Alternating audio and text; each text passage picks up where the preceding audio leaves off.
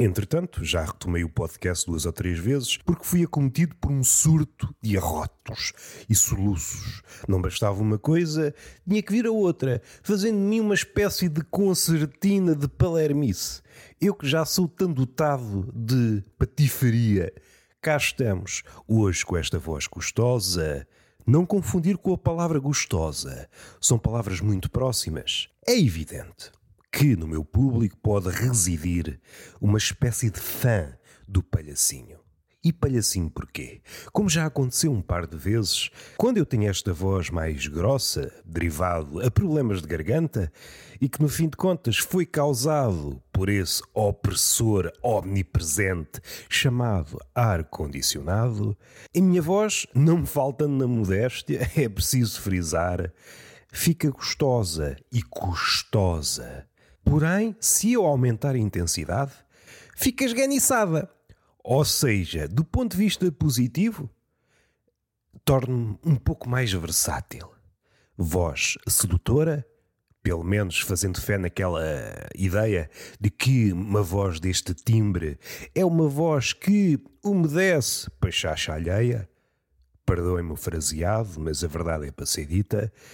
Mas do outro lado está uma voz apalhaçada e isto é um seca-conas. Eu domino o espectro da meteorologia da cona. Isto faz de mim uma espécie de deus das marés, da umidade e do tempo. Sinto-me poderoso. Mas eu não gosto de ter este tipo de poder. Eu gosto, no capítulo da voz, de ficar pela mediania, não ir para esta grossura sedutora e a grossura duplo sentido, se recuarmos até à província do Baixo Ventre, são apenas ondas sonoras. E calha bem, estamos no planeta Terra, caso estivéssemos no espaço. de que é que vale ter sido acometido por esta dor de garganta proporcionada pelo ar condicionado? Devemos de voltar para esse opressor omnipresente que põe a nu a nossa fraqueza enquanto espécie que volta e meia vai para o lado do bem põe em causa, desmistifica, como se costuma dizer, e problematiza. Eu gosto muito de problematizar, às vezes. A criança sim, porque semeia porquês em tudo o que mexe. A criança é o pai do ativismo atual. Bem vistas as coisas, a criança é o pai do Diogo Faro. Genealogicamente falando, parece uma bizarria, mas ideologicamente falando, não há nada mais acertado.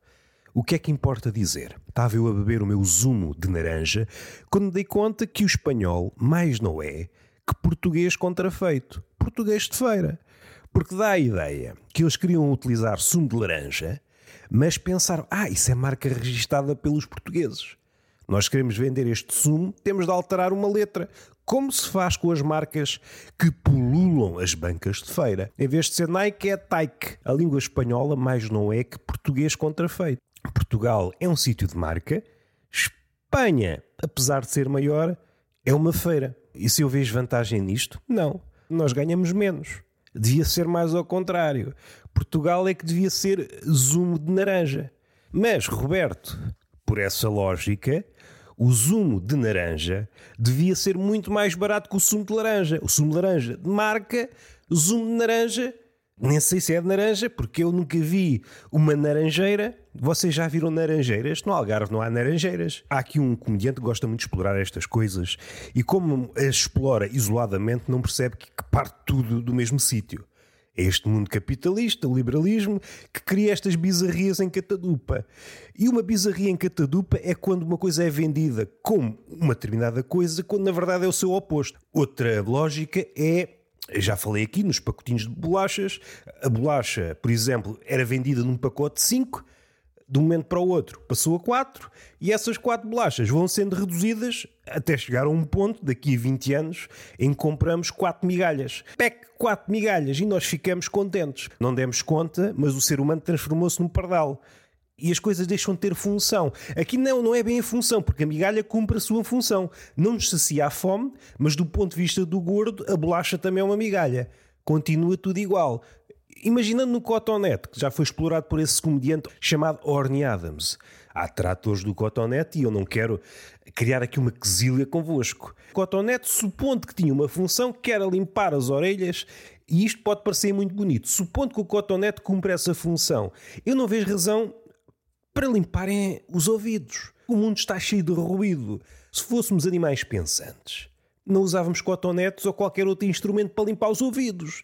Nós estávamos tanto melhor quanto mais entupidos estivessem os ouvidos.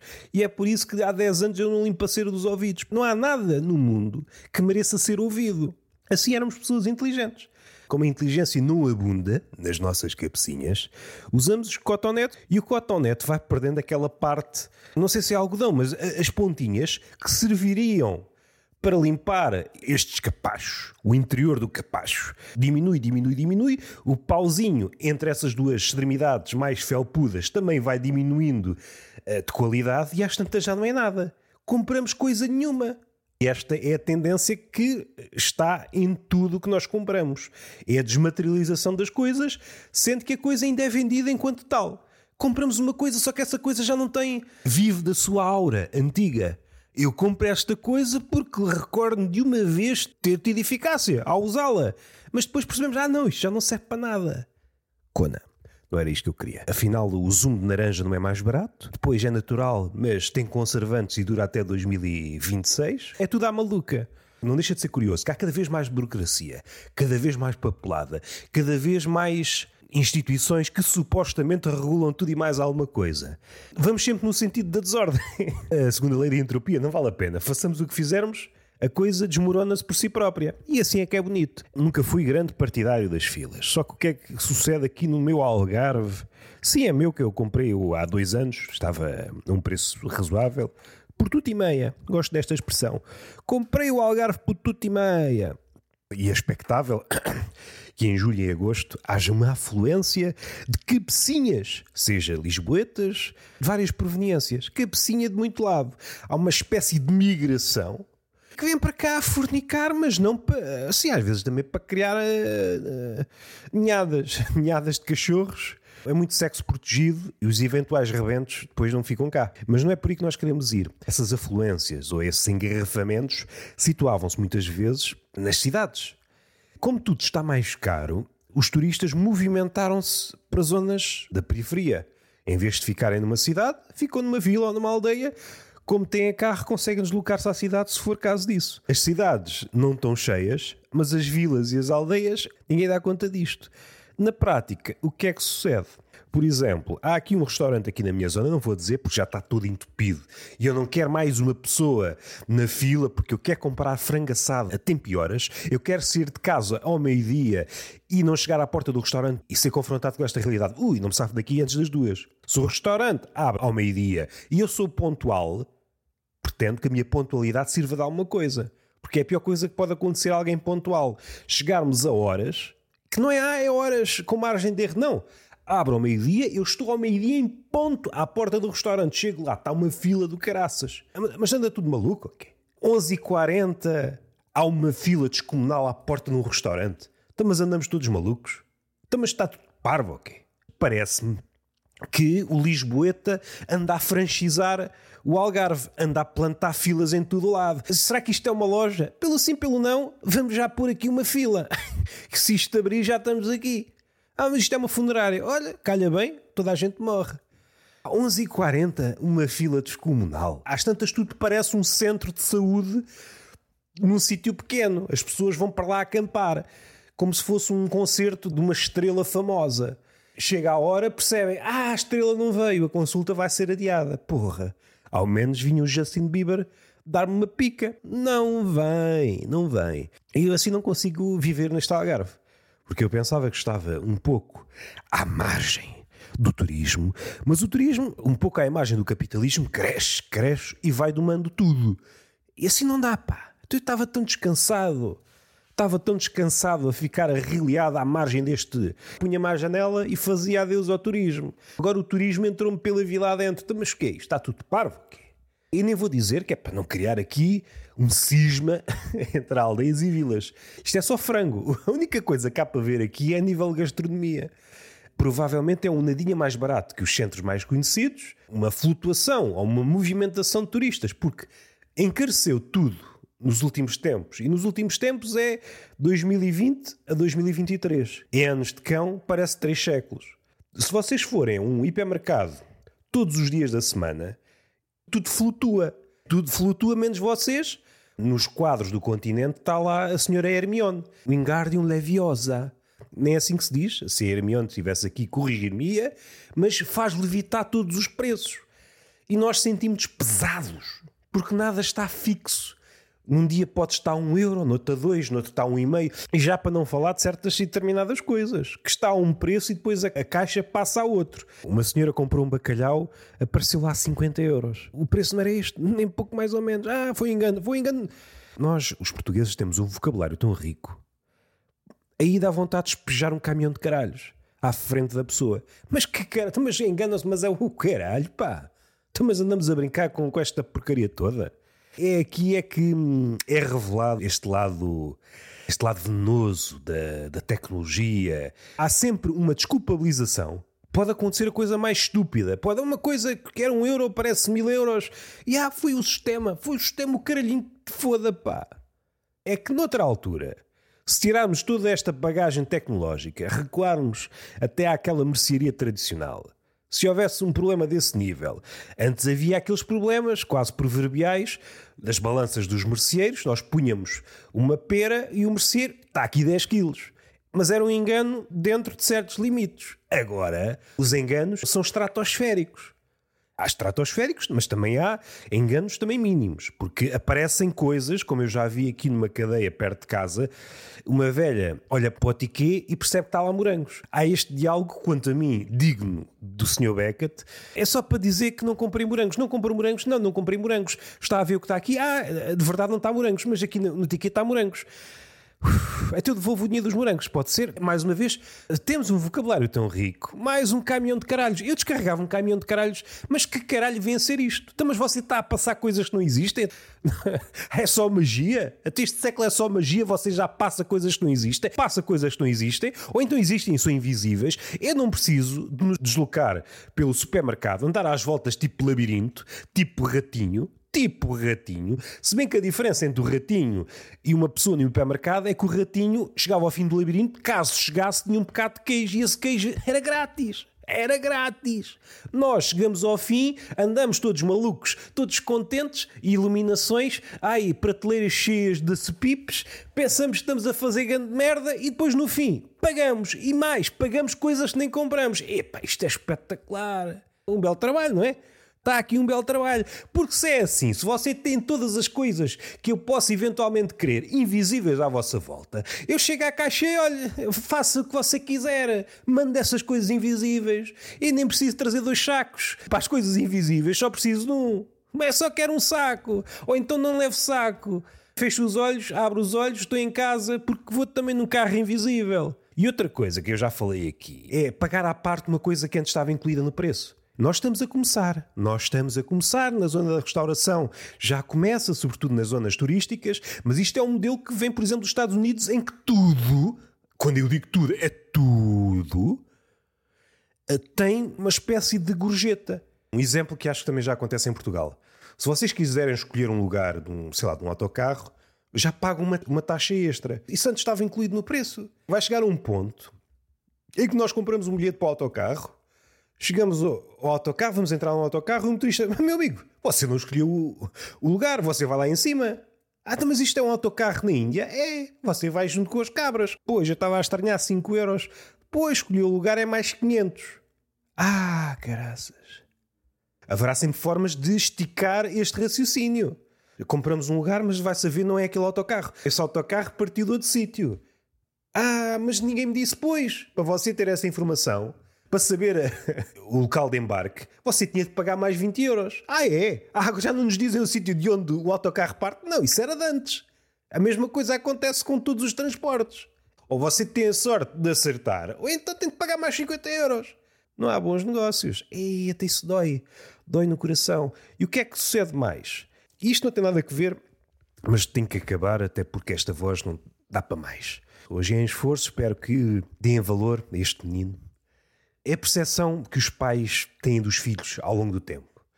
Em crianças, ai, nasceu um Einstein, ai, aquilo é capaz de tudo, ai, que moço brilhante, brilhante, brilhante, brilhante. Ui, não posso deixar sozinho que ele resolve-me o mundo. Pode acontecer isso. Há uma mãe que tem gêmeos, descuida-se, os gêmeos começam a consminar um plano e quando sabe, estão todos os problemas do mundo resolvidos. E depois, o que é que a gente faz? Vamos para as redes sociais fazer o quê? É preciso ter cuidado com essa malta. E mais a mais se forem ativistas. São ativistas, batem com a cabeça numa pedra, ficam em amnésia durante 15 dias, quando acordam, vão para a rua protestar. Só, são vocês. É, mas isto não, não estava marcada uma manifestação para este dia. Então sou o único a cartolina. É, tu queres ver que resolveram tudo? E o ativista pensa: porra, e o que é que eu faço com as cartolinas? Tenho armas encher de cartolinas? Já tinha programado as próximas mil manifestações? Se o ativista for realmente alguém que pensa, não vai comprar cartolinas uma a uma, que sai muito caro. Compra logo as paletes. Paletes de cartolinas. Pensava ele, e a história dava-lhe essa confiança, nada muda. Graças a esse casal de Einsteins, o mundo mudou. E ficámos sem nada para dizer. E íamos para as redes sociais fazer o quê? Está tudo bem. Ah, mas esta piada. Não, está tudo bem. Eu estou bem comigo. Nem me consigo chatear contigo. Os Estados Unidos deixavam de ter razão de existir, porque aquilo agora, não sei se vocês estão a par, é porrada por tudo e por nada. A esse nível, acho que os Estados Unidos é uma espécie de futuro do que vai acontecer se a Europa olhar para os Estados Unidos, vê o seu futuro. Não é preciso gastar a cabeça em profecias. Basta olhar para os Estados Unidos. Ah, é assim. Quando atingimos o limite da paciência, a quebra desse mito de que gostamos do homem. Até podemos gostar do homem, ou até podemos acreditar nessa mentira, até uma determinada densidade populacional. No humanismo devia haver este asterisco. Sou humanista até esta densidade populacional. Acontece este fenómeno muito curioso, creio que inultrapassável. Quando há muitas pessoas por metro quadrado, o homem deixa de ser homem. Vemos o outro como um obstáculo. E em cidades muito apinhadas, isso é manifesto. Nós vemos o outro como obstáculos que estão a impedir o nosso caminho. E esse caminho pode ser de várias ordem. Pode ser um caminho metafórico, o caminho para o trabalho, o caminho à ascensão social, seja o que for. São todos obstáculos. Quando nós entramos nessa visão, nós só conseguimos estar no mundo em tensão, e vá sucos, e vá pontapés, e vá indignação. A haver diálogo é sempre um diálogo instrumental. Mas voltando atrás dessa trajetória da percepção que os pais têm em relação aos filhos, há essa primeira fase em que o meu filho é um Einstein, é um gênio. Chega ali a idade adolescente, epá, o meu filho é uma merda. Quebra-se esse feitiço. O pai e a mãe este gajo é um burro do caralho.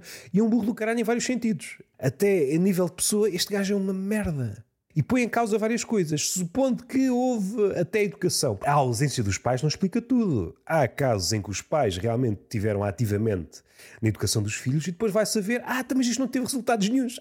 Quer dizer que eu perdi tempo com estes quebrõezinhos e estes cabrões realmente são quebrões. No fim desta trajetória, o filho afinal perde estatura de cabrão e fica um nadinha melhor. E esta espécie de mini redenção é suficiente para o pai e a mãe, ah, um respirar de alívio. Já não volta ao patamar antigo de Einstein, mas olha, ao menos melhorou em qualquer coisa. Gosto muito desta trajetória. É a melhor coisa. Einstein, ei, paga da merda, isto é um diabo que eu tenho aqui. Depois, ah, é o que é. Pronto, temos de lidar com isto. Temos de trabalhar com isto. No fim de contas, é mais ou menos a percepção de uma relação amorosa.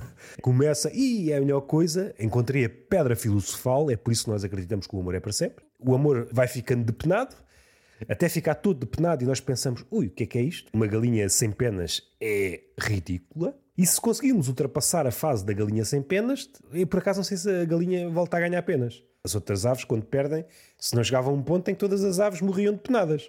Há de crescer. Há de levar tempo, mas há de crescer. Eh, agora não sei se se aplica a todas as aves. Bem, já estou a voar para terrenos que não domino.